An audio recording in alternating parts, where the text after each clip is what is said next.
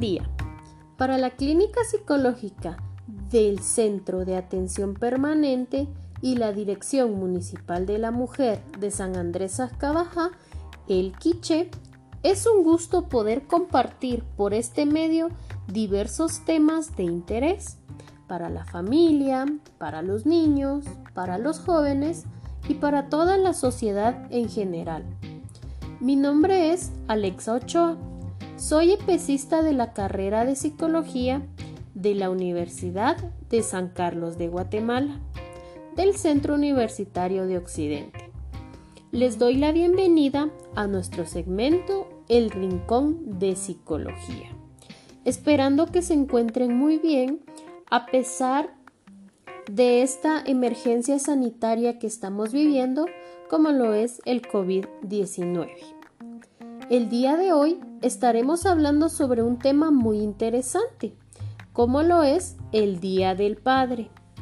Es una celebración u homenaje dedicada a los padres de familia. Sin embargo, en varios países europeos, como en Francia o Reino Unido, y la mayoría de países iberoamericanos, adoptaron la fecha estadounidense para dicha celebración por lo que actualmente festejan el Día del Padre cada tercer domingo de junio. Durante esta celebración se acostumbra a dar regalos, realizar actividades juntos, disfrutar en familia, comer, ver una película, poder eh, cantarle a papá, hacerle su deliciosa comida, el fin de este día es apapachar a papá y pasar el día con él. Ah, pero ¿qué pasa con los que, los que ya no tenemos papá? No hay problema. Acostumbramos a ir al cementerio, a visitar, a dejar flores, es decir, hacerle el homenaje a como se acostumbra. Pero ahora con esto del COVID-19 es más complicado. Sin embargo, es un día muy importante que no debemos dejar pasar. El Día del Padre nos brinda la excelente oportunidad para pensar sobre las funciones que los padres desarrollan en el crecimiento de los hijos o de las hijas, también llamadas funciones parentales que engloban aspectos de la madre y aspectos del padre, no necesariamente ligadas al género de hombre o mujer. También este homenaje en forma de reflexión va dirigido a aquellos padres que se implican en el cuidado de sus hijos, que se interesan y que promueven vínculos afectivos con ellos, llevando a cabo las funciones cruciales que el padre representa en el proceso de humanización de sus hijos. Ah, bueno, pero usted dirá, ¿qué es la humanización? Pues es el proceso que permite el paso de lo más instintivo a lo cultural. Esto es adquirido por la sociedad. Y esto es lo que hace la diferencia entre el mundo animal y el mundo de los humanos. Según el diccionario de la Real Academia Española, lo define como hacer humano, familiar, afable a alguien o algo. Va ligado a la crianza, a domesticar, a la posibilidad de establecer vínculos con otros y con el entorno pues que nos rodea, ¿verdad? El niño necesita transitar desde la dependencia total a la independencia. Y esto con la ayuda del padre. ¿Qué quiere decir? Ah, bueno, que cuando hay un bebé, al bebé se le atiende. solo él solo llora y uno, ah, bueno, le vamos a dar eh, su pacha o hay que cambiarle el pañal. Nosotros estamos al pendiente de él, entonces él depende de nosotros como adultos. Pero con el paso del tiempo y de los años, los niños deben de lograr la independencia. Entonces el papá es el que ayuda en este proceso, ¿verdad? Porque muchas veces se conoce como, ah, bueno, la mamá es la que eh, no deja que el niño haga esto, que haga el otro, ¿verdad? Y entonces papá está ahí como que poniendo reglas, es lo que comúnmente se, se escucha, ¿verdad? O se vive en los hogares. Pero este rol de poner reglas es tanto del padre como de la madre, ¿verdad? de manera gradual. Gracias al cuidado y transmisión de los modos de vida y costumbres que los padres realizan, el niño puede ir incorporando todo lo que se refiere al mundo que le rodea, las pautas sociales, el lenguaje, por ejemplo, si hay un lenguaje materno, entonces hay que enseñarle al niño Ah, no, pero ¿qué dicen muchas familias? No le enseñemos porque mejor que hable solo el español. No, gran error, porque es mejor que los niños sepan dos idiomas, tres idiomas y que puedan desarrollarse. Esto los hace más independientes. También em, esto es para que ellos sean unos hombres de bien en la sociedad, ¿verdad? Ahora vamos a hablar sobre el padre de familia y la realidad.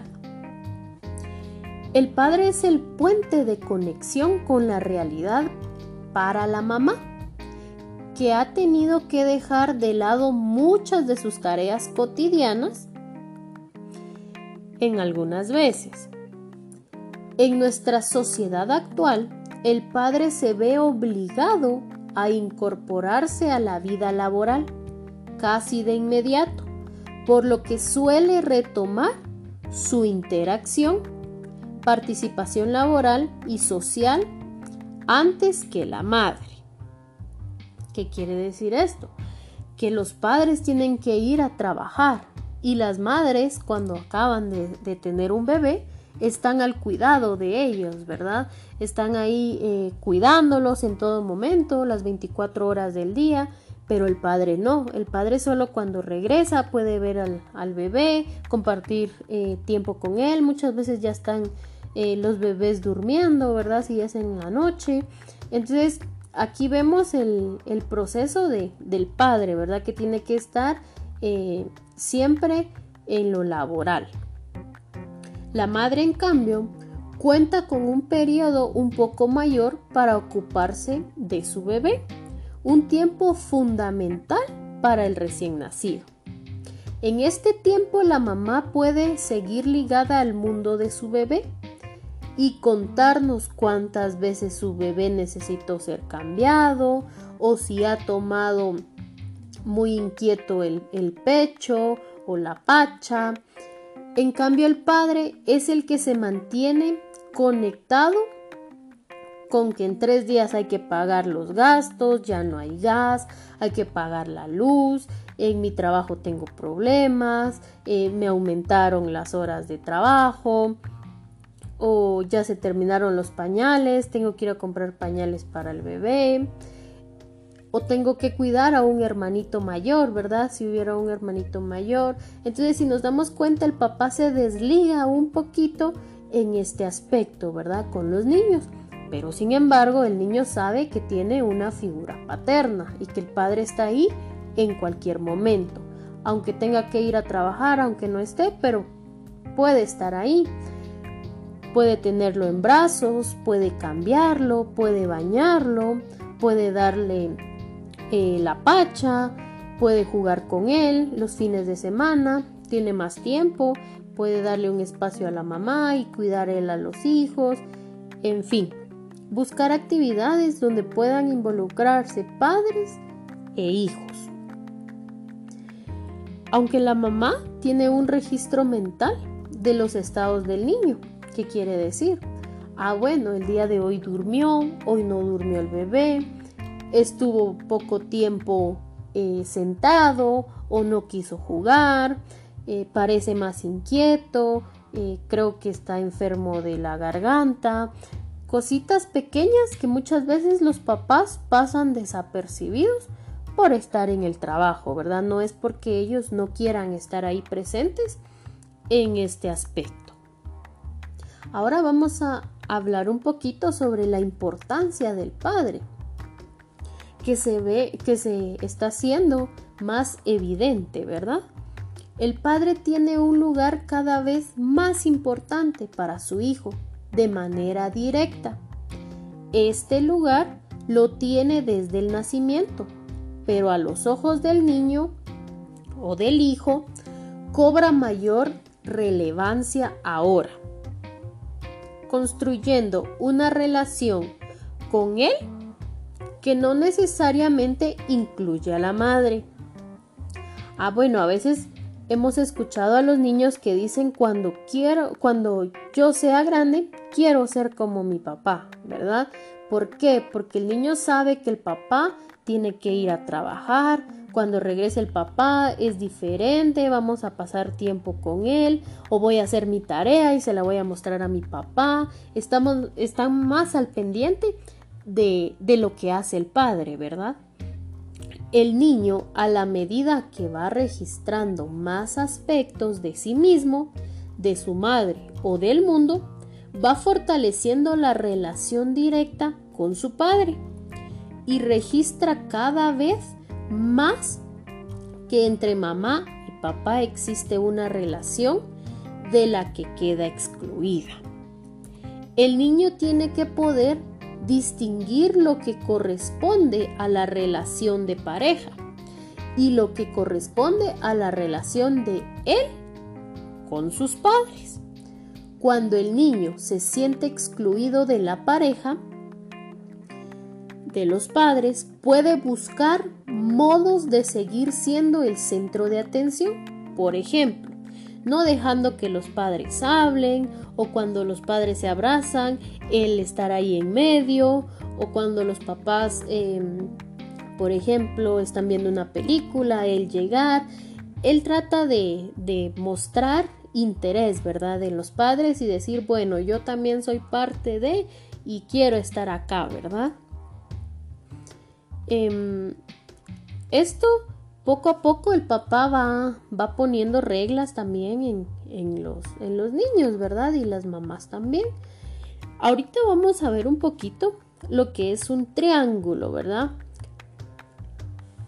Que se refiere a mantener el equilibrio en esa nueva relación triangular. No es sencillo y requiere nuevos ajustes para los tres. ¿Y quiénes son los tres integrantes de este triángulo? Está mamá, papá y el niño.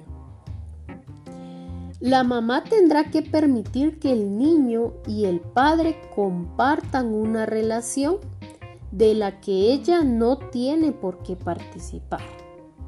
Es decir, que la mamá tiene que darles espacio al padre y al niño, ¿verdad? Bueno, que vayan a jugar pelota. Y si es una niña, muy bien, pues vamos a jugar muñecas, ¿verdad? Pero es el vínculo que debe tener el padre y el niño. El niño requerirá aprender a tolerar que mamá y papá retomen su relación de pareja. Él tiene que saber que antes de nacer papá y mamá eran novios, ¿verdad? Y que tenían una relación.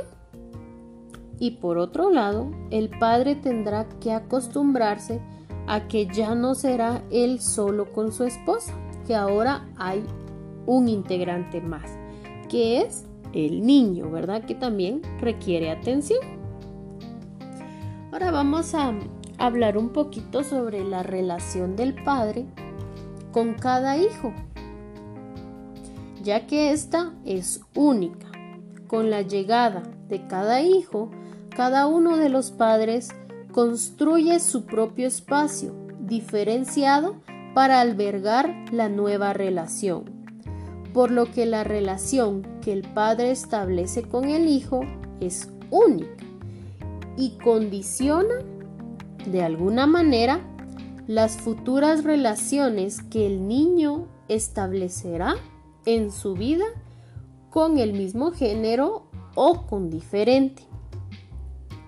Contar con un padre que actúe como tal le permitirá al niño saber pararse donde le corresponde en cada momento. ¿Qué quiere decir esto? Que el, padre forma, eh, forma al niño, ¿verdad? Entonces el niño va a decir, ah, bueno, mi papá cuando tiene un problema, él hace esto, esto y esto, ¿verdad? Entonces yo voy a hacer lo mismo. Recordando que los niños copian todo, ¿verdad? Y miran al papá y dicen muy bien, cuando, cuando yo tenga mis hijos voy a ser como mi papá, ¿verdad? A pesar de los cambios culturales, siguen haciendo falta tres para que el sujeto humano se constituya como tal.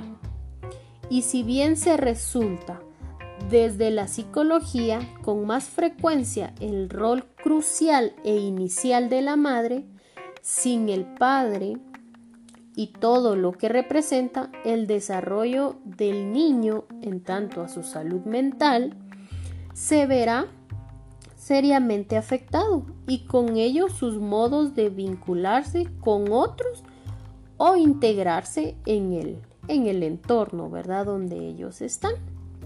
Muy bien. Ahora eh, les voy a, leer un, pequeño, un pequeño poema que encontré y me gustó mucho, ¿verdad?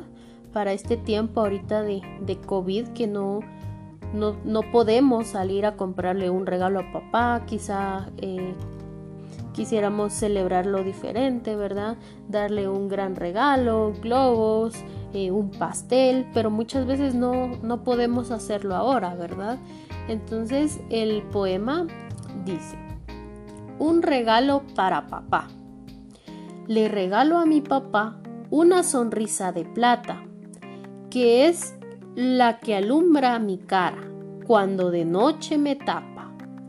Le regalo a mi papá una colonia fresquita para por no soltarme la mano cuando me duele la tripa. Le regalo a mi papá una armadura amarilla que le proteja del monstruo que espanta en mis pesadillas. Le regalo a mi papá el lenguaje de los duendes por entender lo que digo cuando nadie más lo entiende. Le regalo a mi papá una chistera de mango en la que quepan mis besos. Muy bien, el autor es anónimo, pero es muy bonito este, este poema. Podemos reflexionar un poquito, ¿verdad? Que no necesitamos eh, grandes regalos para este Día del Padre, ¿verdad? Con un abrazo, con una llamada, ¿verdad? Si, si no vivimos con papá, con una llamada, eh, feliz día, te quiero mucho, eh, gracias por enseñarme a, no sé, montar bicicleta o algo, ¿verdad? Es algo muy bonito que, que los papás pues ellos entenderán ahora que no, no podemos darles un, un regalo. Y pues para papá, siempre eh, recordando estas frases de, de los niños, ¿verdad? O cuando sus hijos eran pequeños, que siempre decían, papá, ¿dónde estás? Papá, te estaba buscando, quiero jugar contigo. Papá, quiero ir a tu trabajo, llévame contigo. Papá, cuéntame un cuento. Papá, mira cómo me tiro por el tobogán. ¿Sabes lo que me ha pasado hoy en el colegio, papá? Papá, echemos una carrerita a ver quién gana. De seguro esta vez yo te gano. Papá, vamos a dar una vuelta en bicicleta. Papá, te estaba esperando despierta. Te quería dar un beso para poder dormir. Feliz 19 de junio del año 2020 les desea la Clínica de Psicología de San Andrés Acabajá conjunto con la Dirección Municipal de la Mujer. Hemos llegado a nuestro final del, del programa. esperando que puedan eh, celebrar a papá, papacharlo, consentirlo. Y si, y si papá ya no está con nosotros físicamente, pues recordarle, eh, poder eh, ver una fotografía de papá, contarle a los nietos quién era papá, una historia, para que ellos puedan ir conociendo, ¿verdad? al papá. También eh, recordarles que la clínica psicológica está brindando terapia por medio de llamadas telefónicas al número 5940 5467. 5940 5467. No tienen ningún costo, usted puede llamar o puede escribir al, al número por WhatsApp y hacer su cita para brindarle eh, atención psicológica. También le recordamos que nos puede seguir en nuestra página de Facebook, la cual es Clínica Psicológica CAPSAS. Eh, en Facebook nos puede buscar y ahí también subimos eh, videos, subimos em, temas eh, interesantes para toda la familia. Fue un gusto estar con ustedes y nos vemos en una próxima.